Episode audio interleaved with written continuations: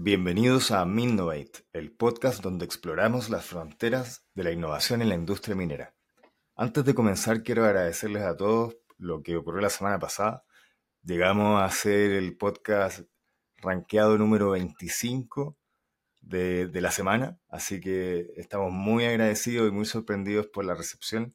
Queremos eh, hacer hincapié en que de aquí en adelante vamos a estar publicando todas las semanas episodios muy entretenidos. Prepárense para una experiencia transformadora en el próximo episodio de nuestro podcast que estamos ahora ejecutando. Presentamos a un profesional que impulsa el cambio a través de las buenas prácticas de gestión de proyectos, un ingeniero, visionario y pionero en unificar la agilidad de la innovación. Nuestro invitado es un ingeniero civil de minas, con un máster en gestión y dirección de proyectos y además certificado internacionalmente como Scrum Master, Product Owner y Scrum Scale. Bienvenido, Fred. Comentemos un poquito de, quién es Fred para empezar y luego nos vamos adentrando. Muchas gracias por la, invitación al, podcast y, bueno, les cuento un poquito de mí. Fred es un joven todavía que vive en la ciudad de La Serena. Estudié ahí ingeniería de minas eh, en la, en la Universidad de La Serena. Y siempre me gustó mucho todo lo relacionado con la innovación. Siempre he sido bastante busquilla y curioso, podríamos decirlo. Em, y bueno, me fui yendo por dos cosas. Uno sale de la universidad, a uno como que lo setean con un mindset, pero yo tenía como otra identidad profesional interna. Eh, más allá de que fuera un profesional que siempre nos dicen, ustedes van a la operación, van a la producción, corazón del negocio minero. Y yo siempre decía, chuta, me gustaría aportar de otras maneras dentro del mundo minero, también tomando como ventaja algunas, por así decirlo, algunas habilidades que yo me había identificado ya.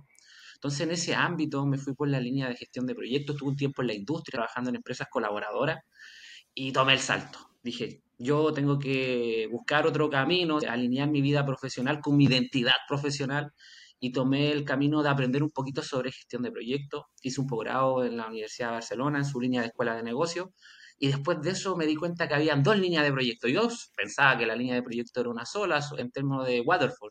Me di cuenta que existía el mundo de la agilidad. Y ese mundo cuando lo conocí, me explotó en la cabeza, me di cuenta de que habían herramientas, metodologías, técnicas que se podían ocupar no tan solo dentro de las organizaciones, sino que lo podemos ocupar en la sociedad también. Entonces, en ese ámbito, bueno, ese es una persona que es curiosa y, bueno, que le encanta la colaboración y lograr ideas de valor. Mira, qué, interesante Fred lo que dices, porque eh, el tema de agilidad muchas veces eh, está muy circunscrito al mundo de la tecnología. Entonces, ver cómo lo aplicas al mundo de la minería y también al mundo de la sociedad eh, suena súper interesante. Oye, Fred, antes de avanzar, me gustaría conocer cómo fue que llegaste a la minería, a la, a la industria minera, porque nos comentaste relatar un poco ya estando inserto, pero ¿qué fue lo que te llamó la atención y te dijera, yo quiero ser minero? Eh, mira, la verdad, la verdad, yo primero estudié ingeniería y ejecución de minas en la Universidad de La Serena. Esa fue mi primera carrera. Y como todo joven, muchas veces, chuta, me gustan los números, me gusta la física, le pego un poco, pero decía, mm, la minería es el pilar fundamental, el motor de desarrollo de Chile, pero también me gustaba la ingeniería civil industrial. Entonces, Terminé muy rápido la carrera de, ejecución mina, tenía 21 años cuando ya estaba fuera y, tenía hambre de conocimiento, siempre he sido una persona que, tiene hambre de conocimiento. Y ahí está la disyuntiva, me voy por civil mina, me voy por civil o civil industrial. Dije, vamos a seguir profundizando en civil mina. Y desde ahí eh, me di cuenta que había un mundo enorme en términos de otros aspectos que se podían tocar a nivel macroeconómico de importancia de la industria minera y cuando entré a la industria minera, justo fue un proceso bien, bien de declive de, la minería, fue difícil, por así decirlo, pero nunca faltó, nunca faltaron las oportunidades. Y ahí en el mundo minero tuve la oportunidad de desarrollarme principalmente en mediana minería. Y me daba cuenta que estos reportes que salían del roadmap tecnológico, me di cuenta que algunos aspectos de sustentabilidad que hablaba de, de los 17 puntos del desarrollo sostenible, la mediana minería aún tiene que trabajar mucho en eso. Si lo comparamos con la gran minería, no estoy diciendo que no, no estén trabajando. Entonces, en ese ámbito, a mí me saltó la curiosidad. Decía, chuta, la idea es que si nuestro motor de crecimiento minero, o sea, que actualmente producimos 5.6 millones de toneladas de cobre fino, queremos llegar a, a, producir 9, a quedarnos con un tercio del mercado, sí o sí, de aquí al 2040, necesitamos que nuestra industria minera crezca de manera pareja, tanto a nivel de pequeña escala, mediana escala y gran escala, y también los proveedores. Y eso fue lo que me dije, chuta, ¿cómo se puede lograr eso? ¿Qué necesitamos?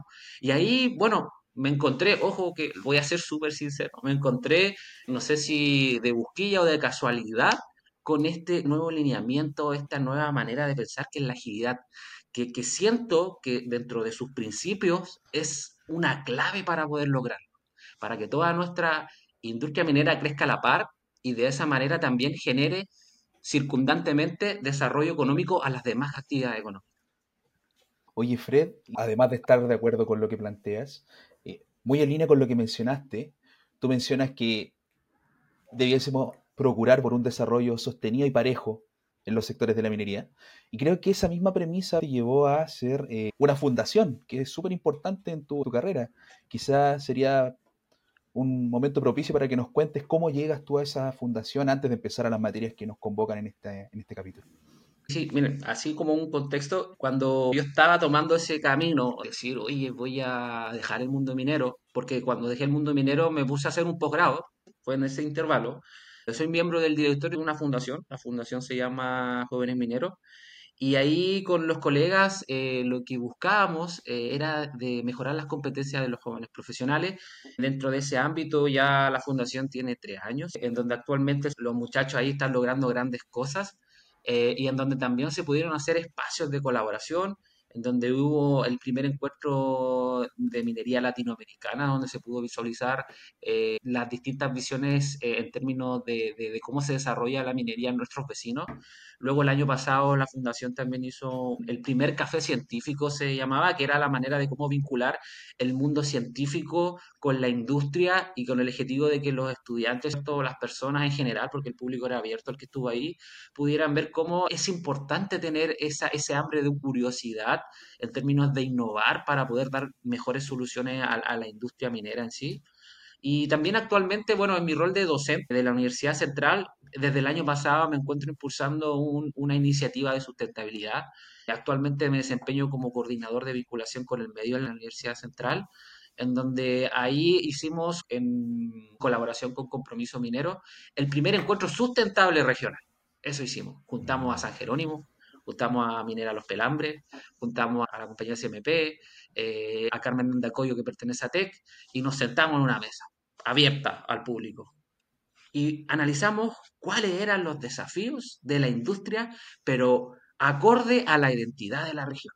Que eso es súper importante, porque voy a ser metafórico en algunos aspectos. ¿Te imaginas yo eh, voy a una tienda y me compro un chaleco L y yo soy talla S? Entonces no voy a estar trabajando ni implementando soluciones a la medida. Por tanto, nunca olvidarnos que toda iniciativa, todo lo que se haga, tiene un norte súper claro, que es crear valor. Entonces, la idea es que cree valor de la manera más inmediata posible. Entonces, desde ese ámbito, ahora nace otra línea que estoy desarrollando. Pivoteamos un par de ideas eh, en donde generamos, siempre se habla de innovación y el concepto de innovación es muy amplio porque tenemos la tecnología, tenemos buenas prácticas de gestión que se pueden implementar, pero dentro de la innovación tenemos la innovación social y dentro de la innovación social tenemos un concepto que se llama innovación inversa, que siempre nosotros buscamos desde la sociedad contribuir a las industrias. Pero ahora, ¿cómo desde la industria contribuimos a la sociedad? Traer la tecnología de los arneros tipo banana que existe para clasificar el material particulado en las plantas a la sociedad para construir limpiadores de playa. Porque al final es el mismo proceso en donde yo, la arena tiene una granometría más baja y quizás los desechos, colillas de cigarro, pedazos de plástico son un poco más grandes.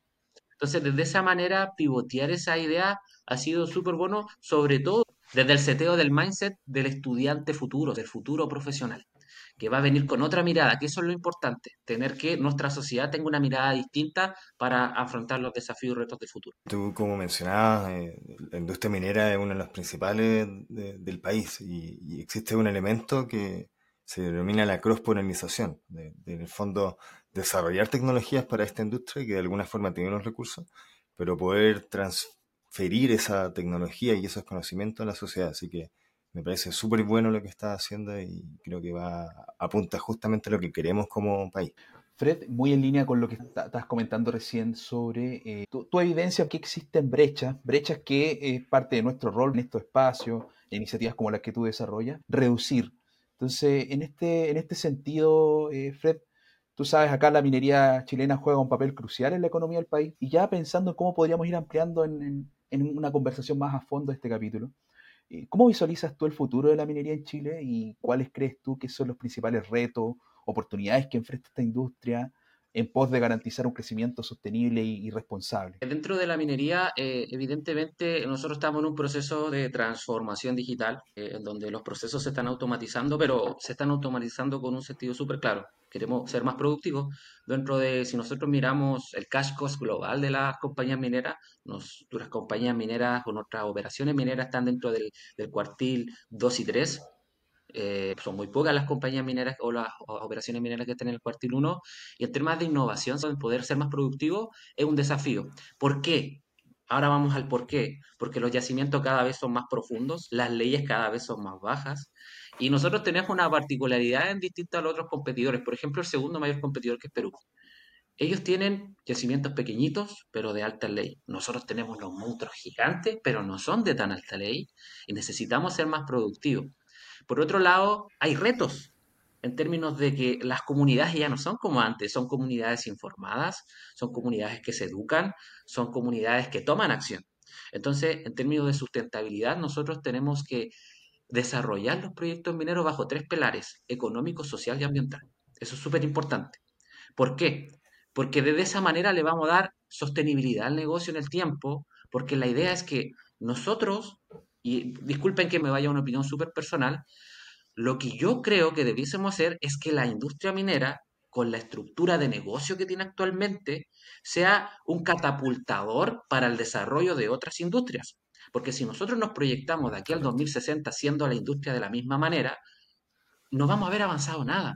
La idea es que la innovación, las buenas prácticas, todo este mundo minero que evidentemente canaliza una gran cantidad de dinero a nivel mundial, hace poco estaban en, el Mining Tech y hablaban de que la industria minera anualmente canaliza, anualmente a nivel mundial canaliza 2 trillones de dólares. O sea, demasiada plata. Entonces, la idea es que podamos, a través de esos recursos que se canalizan en la industria minera, hacer crecer otras actividades económicas. Pero para eso también tenemos retos. Tenemos que tener infraestructura crítica adecuada, carreteras, puertos, infraestructura que nos permita abastecer de agua a las compañías de electricidad, eh, que las instituciones de formación estén formando al profesional con respecto a lo que necesita la industria hoy ya. No puede ser que las instituciones formen con un desfase de cinco años promedio. Tiene que haber una mayor interacción. Por eso es importante la colaboración. Ahí me doy cuenta de que hay una oportunidad enorme para la implementación de las metodologías ágiles, porque actualmente hablamos de la industria 4.0, esta industria que transforma, pero actualmente hace poco salieron unos reportes de, PMI sobre cómo va a ser la industria 5.0. ¿cierto? Y hablaba algo que me fascinó, ¿cierto? En donde decía, la industria 5.0 va a estar orientada en las personas, va a estar orientada en funcionar la tecnología con el ser humano y va a estar orientada en la colaboración. Entonces, desde esa perspectiva, nosotros tenemos una oportunidad de comenzar antes acá en Latinoamérica, porque dentro de mi rol de docente, buscando información, buscando paper, este tipo de, visión desde el año 2007 ya se hace en Australia. Se hace en la, en la zona de Kiwana con Gladstone, en donde ellos ya están haciendo estas cosas. Imagínense, en el año 2007. ¿Qué estábamos haciendo nosotros en el año 2007?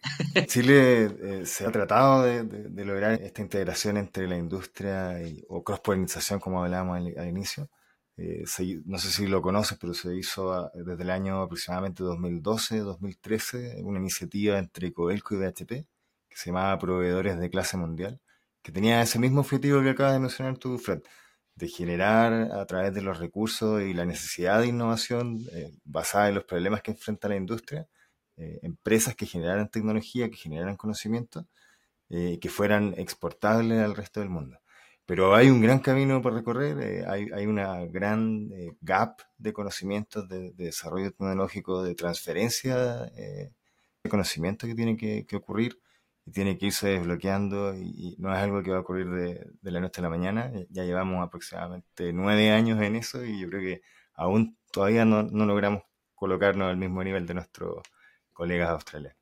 Fred, me gustaría hacerte otra pregunta. Mencionabas el concepto de la agilidad. Me gustaría ahondar un poco en ese punto. Tú, como ingeniero y experto en lo que es la gestión de proyectos, ha sido reconocido en, esta materia, de impulsar el cambio a través de, la innovación social y la agilidad.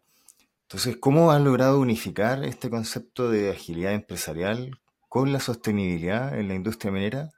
¿Y cuáles han sido los resultados más destacados de esta integración? Sí, mira, más que nada, eh, lo que yo he buscado, más que destacar, eh, el, por así decirlo, alguna metodología en específica como Scrum, eh, XP, Kanban, más que eso, he tratado de visualizar cuáles son las problemáticas.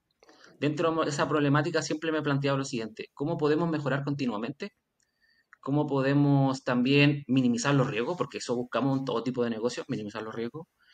¿Cómo podemos crear valor a través de ella? Y cómo también podemos hacer partícipe la colaboración de los stakeholders aledaños en cualquier iniciativa que estamos desarrollando. ¿Por qué? Porque imagínate en este ámbito, somos nosotros parte de un equipo de fútbol. Francisco es delantero, tú eres mediocampista y yo soy arquero. ¿Podré yo solo como arquero ganar el, partido de fútbol? Claramente no, porque mis habilidades son atajar el balón. Quizás las habilidades de ustedes, crear la jugada para, meter goles. Entonces, en este ámbito eh, hay un concepto que es súper bueno que se llama The Grid Line. The Grid Line, ¿qué busca? Busca generar el camino hacia la estrella polar y se basa en varios conceptos que ya hemos hablado acá en el podcast. Por ejemplo, esta perspectiva de megas tendencia económica que circunda lo que estamos haciendo. Pero por otro lado, eh, estos, estos conceptos, más allá de, oye, te pones quizás la camiseta con una metodología propiamente tal de agilidad, simplemente tú qué haces, tomas los principios. Porque como tú dices, la transformación toma mucho tiempo y también hay resistencia al cambio, hay que decirlo. O sea, hay personas que creen que porque eh, el elemento funciona es porque lo estamos haciendo bien, pero no se trata de que el elemento funciona. No se trata de generar un input y nada más. Se trata de generar un outcome, ¿cierto? Un indicador con valor. Entonces, en esa perspectiva, ¿qué hablan estos principios de que la transformación sea de adentro hacia afuera? Siempre. De adentro hacia afuera. Estamos viendo el entorno, necesitamos cambio, implementémoslos desde adentro hacia afuera. Pero para esto necesitamos dos cosas. La primera, necesitamos líderes empoderados que sean parte de las organizaciones, que crean en este tipo de principios y que quieran que las organizaciones o la zona donde se está, se está desarrollando dé el salto de calidad. Por otro lado, para eso internamente, ¿qué necesitamos? Un sistema de transformación, porque si no existe un sistema de transformación es muy difícil. Y todo eso tiene que ir orientado con un norte. ¿Cuál debe ser ese norte? La visión y misión de la organización o el plan estratégico de lineamiento que tiene la región donde se está desarrollando esa compañía o los lineamientos que tiene el país, como actualmente existen dos lineamientos súper claros, en donde tiene que ir la minería aquí en Chile, que es la política minera 2050, y para efecto y sorpresa, la política energética 2050 están súper alineadas. O sea, la política minera 2050 habla del, desarrollo del hidrógeno verde con el objetivo de abastecer de energías renovables y con carbono neutralidad a la industria minera como principal motor. O sea, darnos cuenta que está todo de la mano. Y esa estrella polar tiene que ir también con el objetivo de que las personas, porque las organizaciones la componen personas, entiendan cuál es el valor de su trabajo. Desde ahí creo que se puede entrar a trabajar. Mencionaste algo aquí bien relevante que creo vale la pena detenernos un poco de conversar. Pareciera ser que para lograr agilidad tenemos que generar una sinergia con una gestión del cambio. Todas las personas que entendemos cómo funciona más o menos un proceso de cambio, sabemos que dentro de la curva del cambio siempre hay una guatita en esta curva muy larga que se llama la resistencia. Entonces podemos pasar mucho tiempo en resistencia y en la medida que la cultura no esté adherida a esta misión, visión que tú planteas como el objetivo al que queremos llegar, esta curva puede aplanarse y casi volverse asintótica y no llegar nunca a superar lo que es resistencia al cambio y pasar a la siguiente fase que sería ya la creencia en el cambio y por último el liderazgo en el cambio. Entonces, pareciera ser que estas dos debiesen trabajar sinérgicamente en pos de lograr un negocio, como hemos mencionado, con las características de sostenibilidad, sustentabilidad y por sobre todo beneficio, rentabilidad. En ese sentido, eh, tú tienes una iniciativa en la que has trabajado que habla de la convivencia sinérgica sustentable entre la minería y otras industrias para el desarrollo regional. Estás liderando un proyecto con gran impacto a nivel país.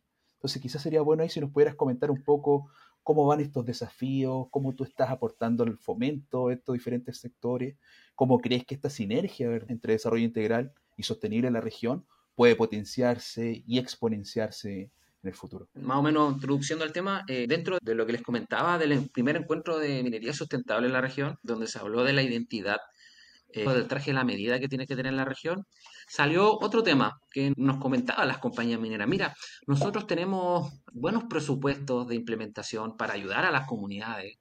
Tenemos iniciativas, estamos desarrollando alguna infraestructura, sobre todo los grandes proyectos como lo son Pelambre. TEC igual está a la vanguardia en cómo desarrollar, Carmen Dandacuyo está al ladito del pueblo y están a la vanguardia cómo desarrollar esa, esa simbiosis entre una comunidad y la minería a través de sus tronaduras de doble capa, que es un tecnicismo de perforación y tronadura que permite levantar menos polución. Entonces, ellos nos decían, mira, estamos a la vanguardia en eso, estamos, estamos, estamos avanzando. Tenemos empresas consultoras, empresas asesoras que nos, nos ayudan en eso. Pero actualmente eh, tenemos otro desafío y que lo estamos visualizando es cómo ahora nosotros interactuamos con las demás actividades económicas. Como yo, siendo minera, no paso a llevar a ti, eh, siendo agrícola, ganadero, todos sabemos que, bueno, no todos sabemos, los que pertenecemos a la, a la, ciudad de, La Serena, sabemos que el principal eje económico acá en la región es el turismo. Entonces, ¿cómo nosotros podemos avanzar en esa línea sin que la industria minera en el centro aplaste a los demás? Ya, pero ¿por qué la industria minera? ¿Por qué la señalamos? Porque la industria minera tiene una particularidad. Y este, y este concepto me gustaría compartirlo con ustedes.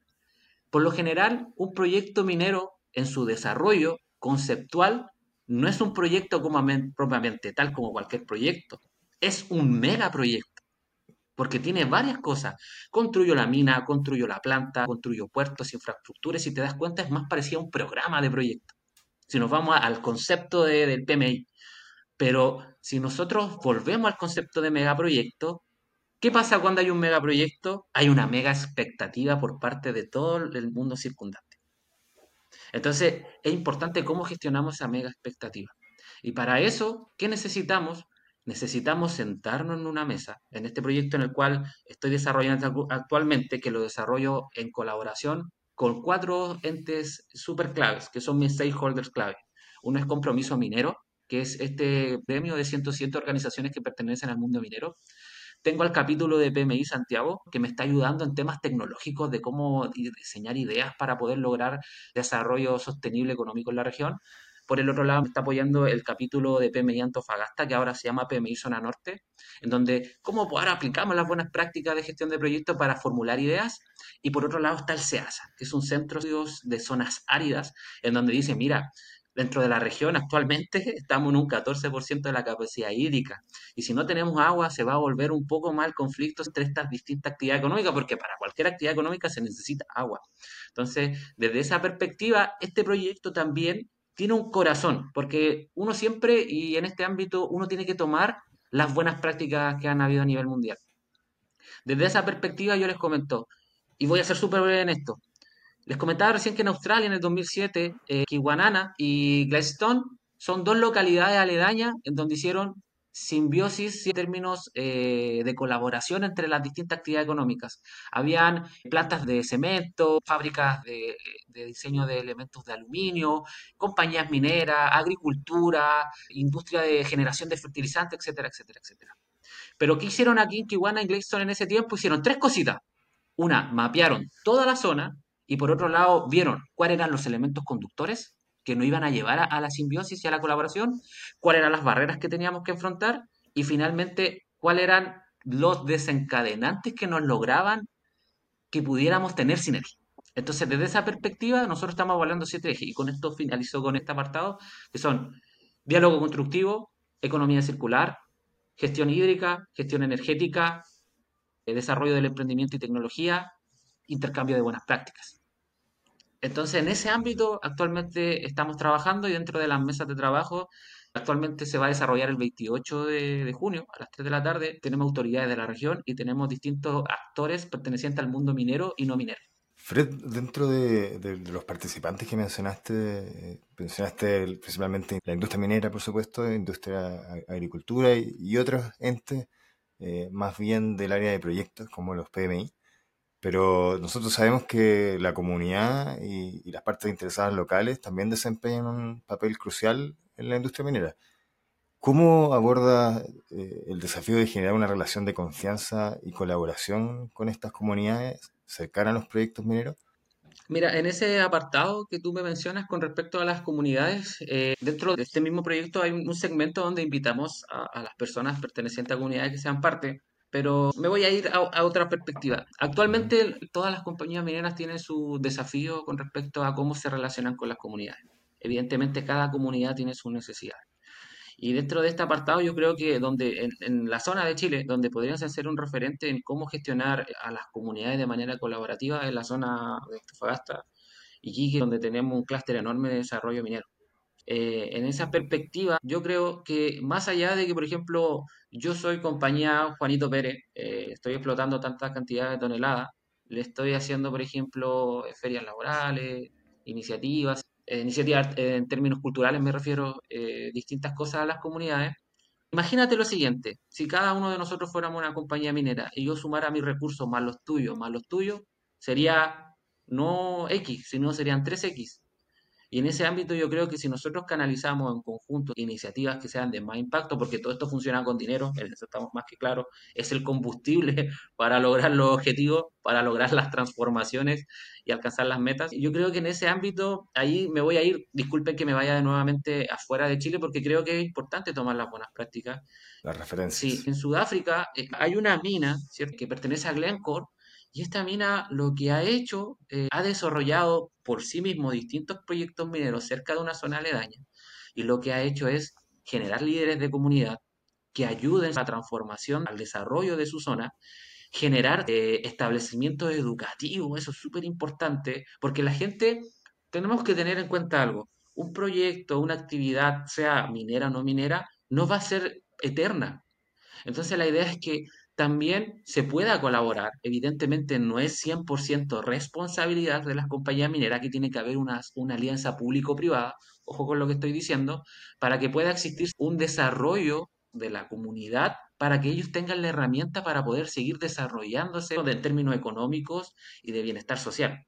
En ese ámbito también es importante de que las compañías mineras, si ustedes se dan cuenta, al que le preguntas que no pertenece al mundo minero, dice que la minería es mala y que consume todo el agua. Pero vamos a los números, vamos a las estadísticas. ¿Qué dice Cochilco? ¿Qué dicen los estudios del Consejo de Competencias Mineras? Dice que la industria minera actualmente ocupa entre el 3 y el 4% del agua continental y recircula entre el 85 y el 90% de su agua de los procesos. Entonces, díganme qué otra actividad económica está haciendo eso. Por eso es importante la, transparencia, el, comunicar bien. Y en eso creo que tenemos un desafío la mayoría de los mineros. El minero en sí no sabe comunicar. Es de repente un poco parco.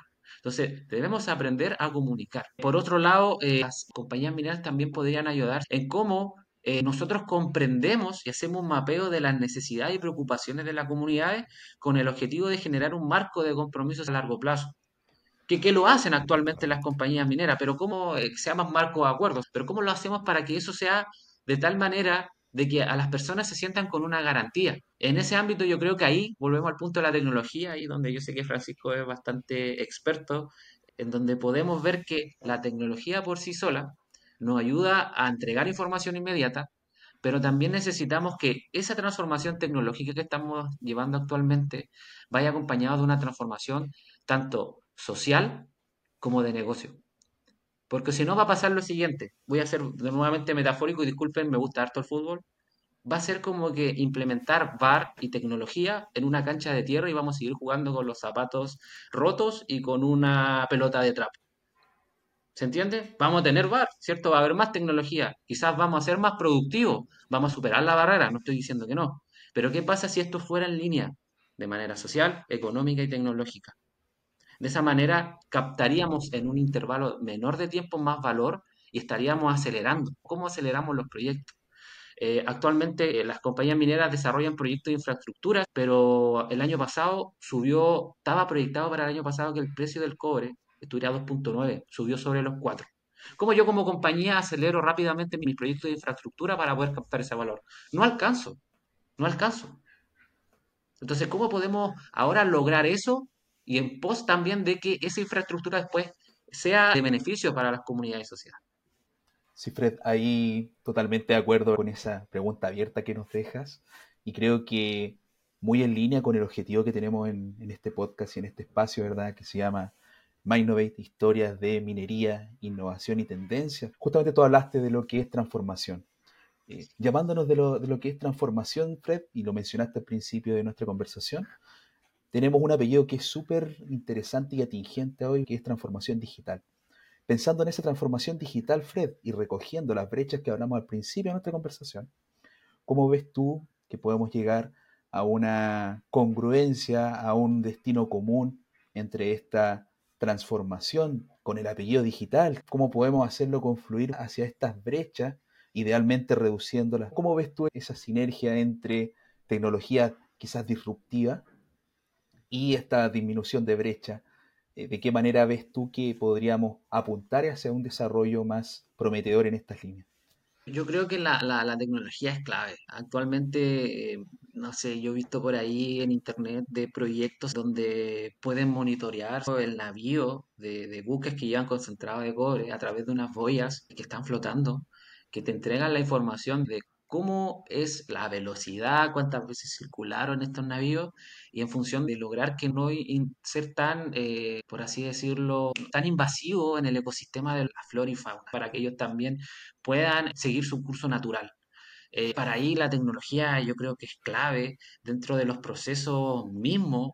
Estas metodologías Lean, estas filosofías Lean, se pueden implementar en excelencia operacional para hacer los procesos más seguros, para mermar los desechos que se producen por procesos. Y a veces uno piensa, oye, mermar eh, los desechos tiene que ver con algo material. Oye, cuando yo genero un sobretiempo de alguna actividad, un ciclo productivo, eso también es desecho. Entonces, ¿cómo yo puedo mejorar esos ciclos productivos? Eh, y cómo yo también puedo, ¿cierto?, que la automatización, la tecnología sea una punta de lanza, que nos logre el cambio, que nos, que nos ayude, que sea un facilitador, porque al final para eso estamos implementando tecnología, para que sea un facilitador y para mitigar riesgos, valga la redundancia que lo he dicho varias veces, porque al final eso busca todo tipo de, de metodología o literatura en términos de management, cómo, cómo controlamos para mitigar. En ese ámbito, la seguridad, la salud del, del trabajador, yo creo que ahí cumple un rol cable y eso hay que comunicarlo, o sea, decirle a las familias que tienen a su padre, madre, hermano, tío, abuelo en la industria minera, que oye, mira, la, industria minera está avanzando en relación a todas las demás actividades económicas más rápido que los demás. Nosotros somos referente, nuestra actividad económica minera es referente a, a nivel mundial. Ustedes pueden también ver el valor y quizás lo comparte conmigo de que el profesional que se dedica a la industria minera en Chile es muy valorado afuera. Entonces, eso que se comunica internamente a nivel de profesional, ahora comuniquemos en términos de seguridad y salud en el trabajo. O sea, digámosle a las personas que nosotros somos referentes en tecnología para darle cierto calma, para darle seguridad, para darle certidumbre en términos de que su papá, su mamá va a ir a trabajar y va a volver sano y salvo. Porque al final eso es lo que las personas quieren, que tu papá, tu mamá vaya a trabajar y vuelva bien, y ahí la gestión de los datos para la toma de decisiones y poder ver qué posible altercado puedo tener yo para tomar medidas preventivas y no eh, medidas reactivas, yo creo que es fundamental. Y por otro lado, en términos de sustentabilidad, en temas hídricos, que es lo, la gran característica que tiene la región de Coquimbo, nos permite, ¿cierto?, monitorear con respecto a cuánto va a ser la cantidad de agua que vamos a disponer y cómo la podemos proyectar en el año o en los trimestres para poder ver cómo podemos gestionar, qué podemos hacer, etcétera.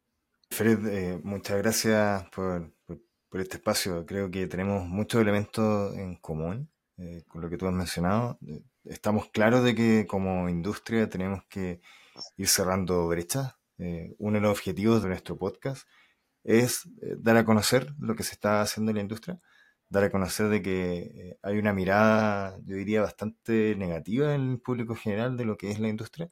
Sin embargo, tenemos una gran oportunidad como país de usar a, la industria minera como una gran palanca, un gran motor económico y de desarrollo social y en todos los ámbitos. Hoy en día, como bien mencionaba, hay una ola de innovación sumamente grande en la industria. Eh, Es una industria que necesita innovar para poder resolver sus problemas, que bien mencionaste al inicio, de básicamente envejecimiento de las minas, reducción de, las leyes, cada vez más caro eh, poder eh, producir lo mismo. Y en la industria minera se está generando esta ola innovativa súper potente. Y eso es lo que nosotros queremos eh, dar a conocer. para finalizar y, hacer un, círculo de esto, que sea una conclusión final, yo destaco que por lo menos las compañías mineras de acá de la región están colaborando activamente. Eso es algo súper positivo, eh, que quizás no se ve en otra actividad económica. Evidentemente la minería tiene desafíos, como los que hablamos hoy día, hay cosas por mejorar, pero ojo, el objetivo es para seguir manteniéndonos en el puesto número uno a nivel mundial.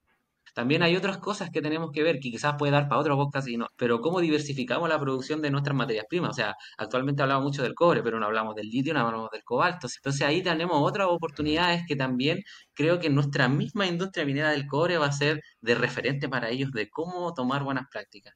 Entonces, en ese ámbito también yo veo un desafío en temas de, agilidad, pero no a nivel eh, quizás de los mismos negocios que, ya están tomando cierta iniciativa, sino de que el profesional que se está formando como minero propiamente tal, de repente sale muy como minero nato, minero duro. Entonces, la idea es mostrarle esta nueva forma de hacer las cosas.